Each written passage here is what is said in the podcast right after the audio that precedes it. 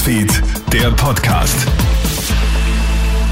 Schönen guten Morgen am Freitag. Du hörst ja unseren Kronet Nachrichten Podcast. Vielen Dank fürs Einschalten. Könnte auch Wien, Graz und Co. für Autofahrer zur Umweltzone werden.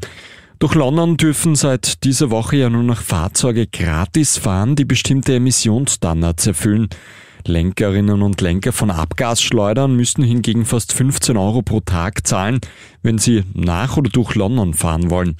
Fast 700.000 Londoner Fahrzeuge erfüllen die Auflagen derzeit nicht. Auch in Österreich wird immer wieder über Fahrverbote für besonders umweltschädliche Fahrzeuge diskutiert. Das Londoner Modell sei zwar nicht eins zu eins umsetzbar, dennoch müsse man dringend Maßnahmen setzen, um die Luftqualität in den Städten zu erhöhen, sagt Christian Grazer vom Verkehrsclub Österreich.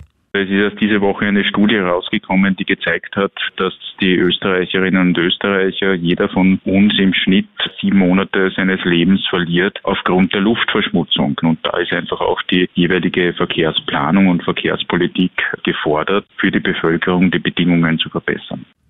In Wien gibt es derzeit eine Aktion scharf bei den Kebabständen. Kürzlich wurde ja bekannt, dass 27 Österreicherinnen und Österreicher durch verseuchtes Kebabfleisch aus Polen erkrankt sind. Ein 60-Jähriger verstirbt sogar an den Salmonellen. Die Stadt Wien nimmt jetzt daher Stichproben bei den Kebabständen. In einigen Geschäften wurde noch vor dem Ergebnis der Fleischprobe hygienische Missstände aufgedeckt. Die Ergebnisse der Fleischproben sollen aber auch demnächst vorliegen. Die ÖBB zeigen sich offen für eine Viertageswoche. Mitarbeiterinnen und Mitarbeiter hätten dann drei Tage die Woche frei, allerdings bei selber Stundenanzahl. Dementsprechend würden Mitarbeitende dann rund zehn statt acht Stunden am Tag arbeiten.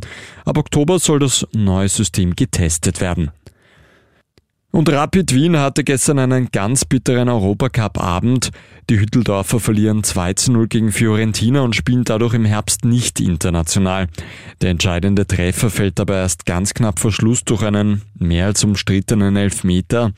International spielen dafür der LASK und Sturm Graz in der Europa League.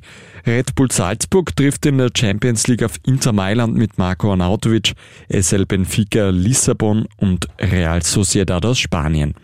Das war der Kronet Nachrichten Podcast heute am Freitag. Ein weiteres Update. Das hörst du wieder am Nachmittag. Einen schönen Tag noch.